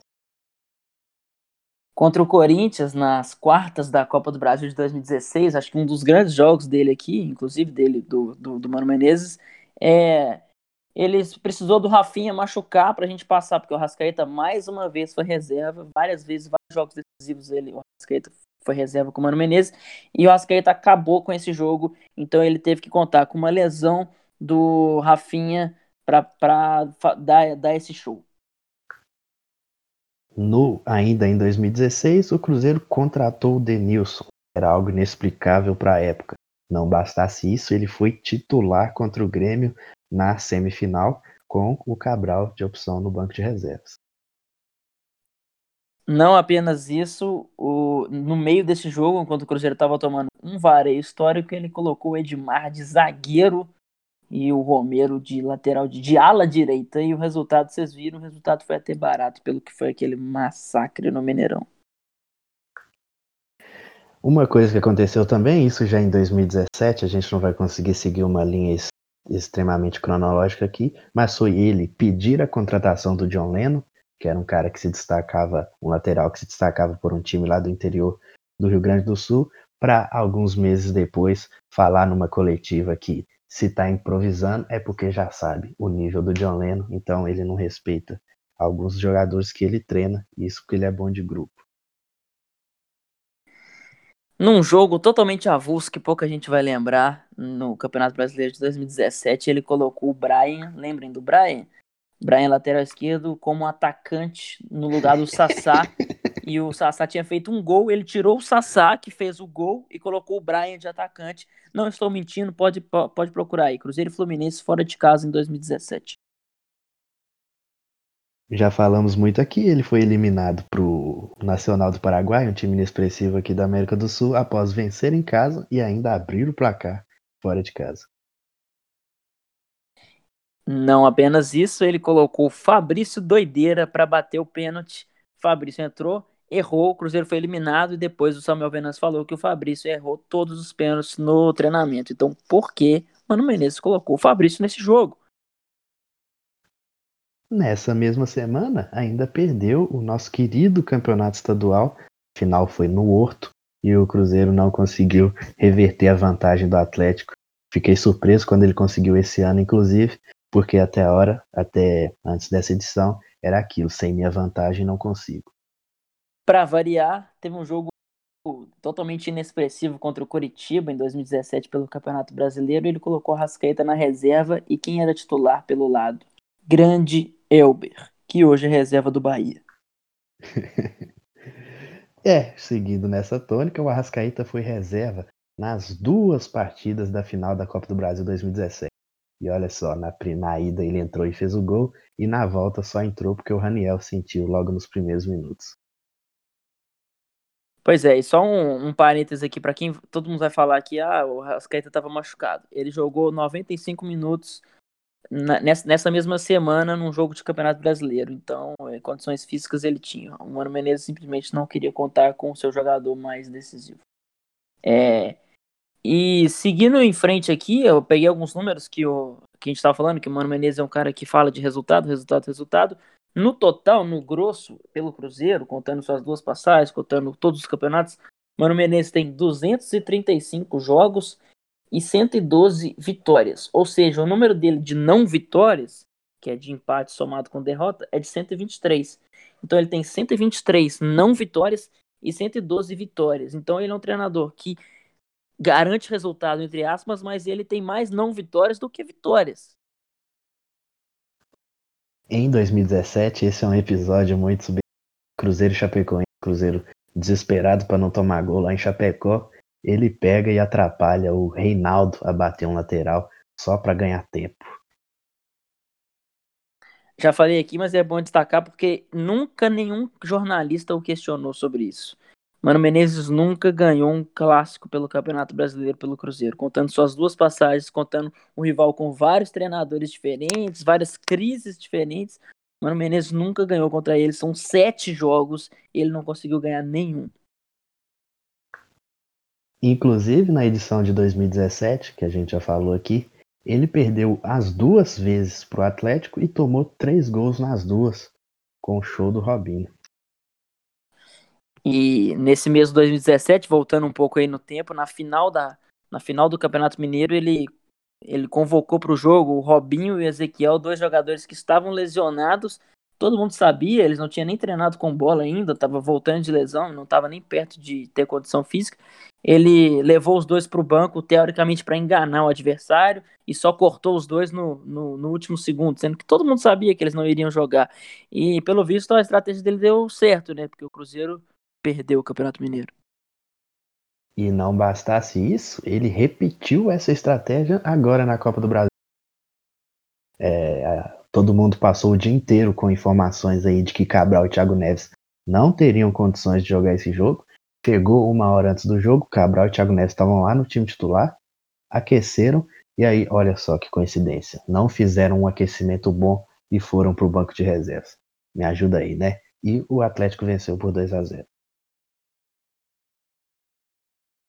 Se você for pegar o, a média de público do Cruzeiro nesses anos, principalmente no Campeonato Brasileiro, o Mano Menezes, eu posso falar isso, o Mano Menezes afastou o, o, o Cruzeirense do estádio, porque, como eu disse, ninguém ligava mais para o Campeonato Brasileiro, então o Cruzeiro começou a ter médias ridículas, e você, a gente que conhece muito torcedor aqui, você perguntava, e aí, você vai no jogo contra o Bahia? Pô, claro que não, velho. Porque ninguém tinha mais saco para ver esse time. Então, o Mano Menezes afastou o torcedor cruzeirense do estádio, que só ia em jogo de Copa do Brasil ou algum clássico que normalmente a gente perdia. Mano Menezes desperdiçou grandes anos do Robin, colocando ele para jogar na ponta direita só porque no meio tem que ser um meia com mais finalização e a gente perdeu um cara com uma visão de jogo absurda nesse esquema de jogo monótono desse treinador. Mano Menezes não revelou ninguém da base. E quando eu falo ninguém, é ninguém mesmo. Não me venha falar. Porque se dependesse do Mano Menezes, quem era o zagueiro do Cruzeiro era o Henrique improvisado. Murilo só entrou na equipe porque o Henrique foi improvisado de zagueiro de maneira ridícula e tomou um vermelho. E aí sim ele teve que usar o Murilo por obrigação. Mas pode tentar lembrar aí. Nenhum jogador da base foi, foi, foi utilizado e realmente revelado por ele. Ele preferiu contar com vários Rafael Marques e, e Rafael Sobes e Edilson Mancoelho, mas jogador da base, não.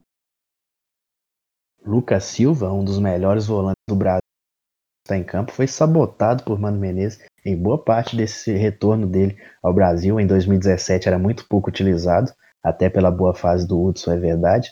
Mas o Lucas Silva é um cara que dá um passe um pouco mais qualificado, diferente, se firmou bem em 2018 mas em 2019 novamente voltou a não ser utilizado e a gente teve que muitas vezes ver jogadores piores que ele, o que não é demérito, porque como eu disse, ele é um dos melhores do Brasil, mas não vimos, não usufruímos de tudo que Lucas Silva poderia nos oferecer. Se você for pegar para ver várias ações do Cruzeiro durante esse tempo, não são duas, nem três, nem cinco vezes que o Cruzeiro entrou com um time inteiro com mais de 30 anos em campo. E então, quando todo mundo fala, ah, mas o time do Cruzeiro é lento, é isso.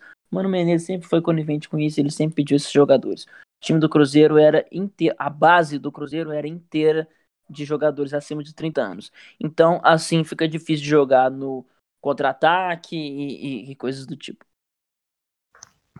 Em 2017, o Corinthians fez um primeiro turno muito bom, mas no segundo turno estava patinando e o Palmeiras chegou a ameaçar a, a, ter uma disputa de título na reta final ali do Brasileirão daquele ano, mas o Cruzeiro foi lá e conseguiu um empatezinho lá no, na arena do Palmeiras e atrapalhou uma reta final emocionante de brasileiro que poderia vir aí. O Palmeiras ia depender só dele. Esse jogo contou com um fato inacreditável e totalmente bizarro, que foi o Cruzeiro é, terminou o, o, primeiro tempo é, sem finalizar nenhuma finalização. Pode olhar as, as estatísticas, não tem nenhuma finalização e a gente estava ganhando o jogo. sim, nós não finalizamos e nós estávamos ganhando o jogo porque o nosso gol foi contra. Ou seja, Mano Menezes às vezes tinha que contar com o adversário fazer um gol para ele, porque os times deles atacarem é um pouco mais difícil. Mano Menezes uma vez prometeu que a defesa não tomaria três espera disso que seja algo contínuo, né? Mas desde que ele falou isso, o Cruzeiro já tomou três gols oito vezes. No meio de 2018, entre agosto e setembro, o Cruzeiro, numa sequência de 15 jogos, ele teve três vitórias. Então, entre jogos de Campeonato Brasileiro e Copa do Brasil. Então, mais uma vez aí para desmistificar essa ideia de que só essa sequência de agora do Mano foi ruim e todo o resto foi lindo, maravilhoso. É, o Mano Menezes nunca foi amigo desses números, desses resultados que, que ele tanto se apoia. Voltando para coisa dos jogadores jovens, o Mano Menezes não utilizou o Rony, que hoje é um dos principais jogadores do Atlético Paranaense, do Thiago Nunes, e é um cara que, olha só, de velocidade, que com o David em má fase poderia ser muito importante no elenco. Ainda nesse assunto, a saída do Tony Anderson, que é um grande jogador, um jogador que pelo menos poderia ter sido útil, foi com total aval dele, que nunca nem testou ele no time titular, pode tentar lembrar aí. E o Alisson também saiu com seu aval para vir o Edilson, que segue, arrisca o que ele quer, né? Jogador mais velho, não corre, é barrigudo e bebe cachaça. Então, Tony Anderson e Alisson foram jogadores jovens de, de posições carentes do Cruzeiro que saíram com Mano Menezes dando uma forcinha.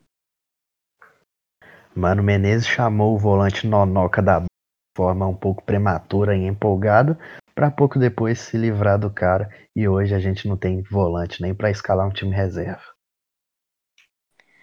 O Cruzeiro nesse, nesse tempo aí teve vários nessa, nessa era Mano Menezes teve vários problemas de lateral.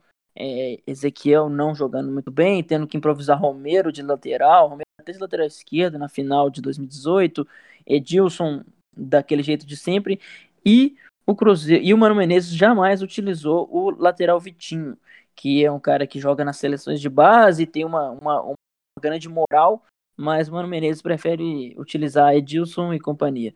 Vitinho jamais foi utilizado por ele porque ele é jogador da base, Mano Menezes não gosta na gestão anterior do Cruzeiro com o Xinga, eles fizeram uma coisa muito bacana que foi renovar o contrato do Judivan mesmo. Aí chega o, o Mano Menezes tendo continuidade ao seu trabalho e não dá e dá pouquíssimas oportunidades para o garoto e depois despacha ele para times do interior. Voltando nesse papo de velocista, de posição carente que sempre foi esse velocista e jogadores da base, é, mas o, o Alisson também não foi tão utilizado pelo Mano, né? E, e, ele saiu com seu aval, coisa que eu já falei. Mas nem assim ele usou o David em 2018 e nem o Pedro Rocha por agora. É, nenhum teve o seu máximo extraído pelo Mano. Acho que nenhum, nenhum jogador de frente aqui teve, né? Então, mais dois desses jogadores que poderiam suprir essa, essa de deficiência do elenco, mas Mano Menezes nunca extraiu o que eles poderiam. Dodô foi talvez o melhor lateral esquerdo no time do Santos.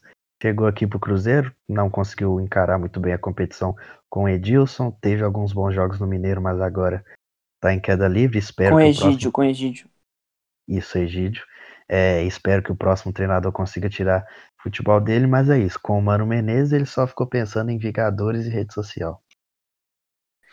É, mais uma vez, uma coisa que eu já falei que o Mano Menezes é, é, faz, faz boas janelas, mas aqui no Cruzeiro, em 2018, ele fez um mercado desastroso que contou com Edilson, Marcelo Hermes, Bruno Silva, Mancoelho, David e Fred.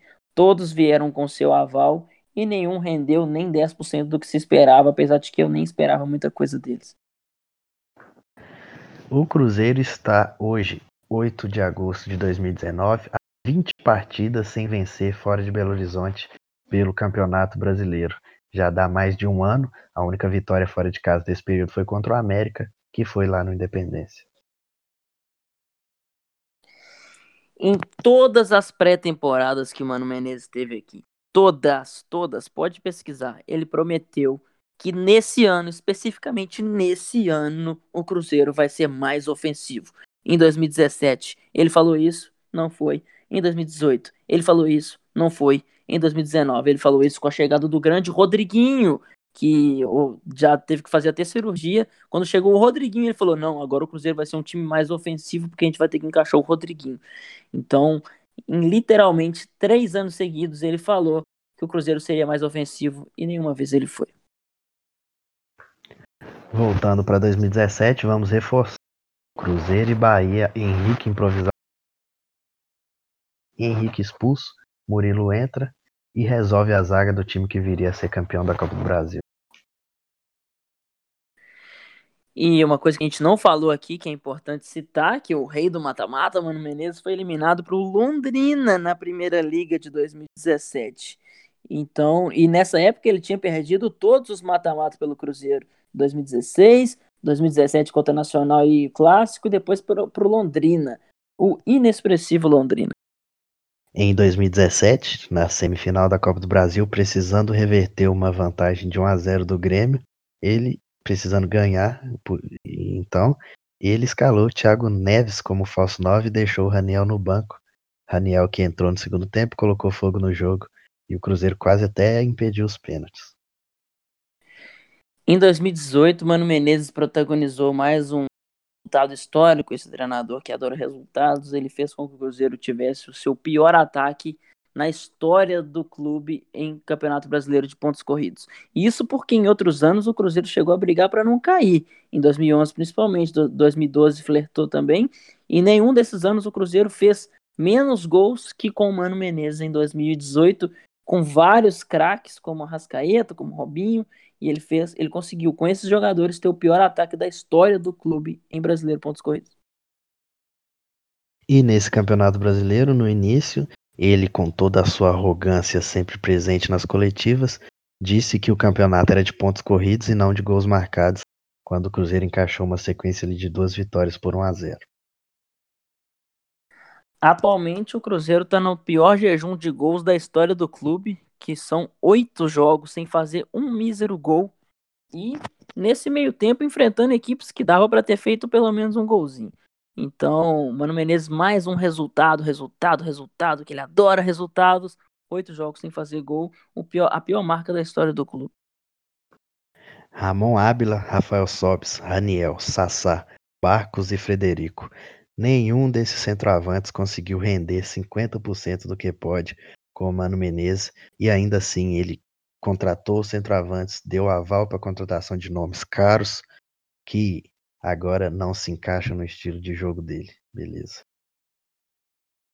E vamos para a última aqui. É, Mano Menezes em 2017 ele ficou três partidas sem ganhar é, pelo, pelo Campeonato Brasileiro no Mineirão.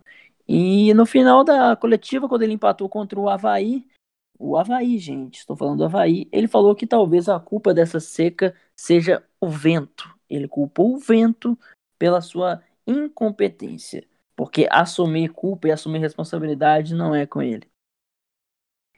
E assim a gente fica por aqui, né? Se a gente esqueceu de algum fato bizarro, comenta aí com a gente. É episódio um pouco mais longo, mas a gente está tirando do peito aqui vários, várias coisas que estão entaladas por três anos. E como eu disse no começo do episódio, para ver gente é, é, enchendo a bola dele, você vai ver no Bem Amigo, você vai ver em perfil de torcida do Cruzeiro, todo mundo adora ele, todo mundo venera ele, então pouca gente vai lembrar dessas, dessas coisas desses episódios ridículos dele pelo Cruzeiro, porque pelo visto ficou parecendo que essa foi a primeira instabilidade dele pelo Cruzeiro e já demitiram ele, que coisa injusta, coitadinho. Mas são três anos colecionando resultados negativos e marcas vergonhosas para o clube. Mais uma vez, adorei as duas Copas do Brasil, nas quais não sei se ele teve tanto mérito, mas Mano Menezes é, jamais fez um trabalho sólido e consistente pelo, pelo, pelo Cruzeiro no que, no que diz respeito a jogos semanalmente bem, uma maneira eficiente de se jogar, jo jogos legais de se ver e principalmente uma eficiência em, em, em, todos os campeonatos que se, que se participou. Então, Igor, a gente fica por aqui, um desabafo que a gente tava doido para fazer e por isso o episódio ficou um pouco mais longo. É, se você quiser fazer a sua deixa aí, um recado para os fãs de Mano Menezes, que talvez não tenham chegado até aqui, um recado também para quem suportou é, ouvir essa, essa, esse mar de, de, de libertação até, até aqui. Vamos lá. 8 de agosto de 2019, o dia da libertação do Cruzeiro Esporte Clube de um mal que nos afrontou por três anos, né? É uma coisa que está acima da nossa sobriedade, até uma coisa que a gente queria muito.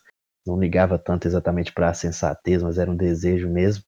E é isso, acho que a gente falou tudo que tinha para falar. Podia até ter sido um pouquinho mais engraçado a gente falando, mas conversamos bem.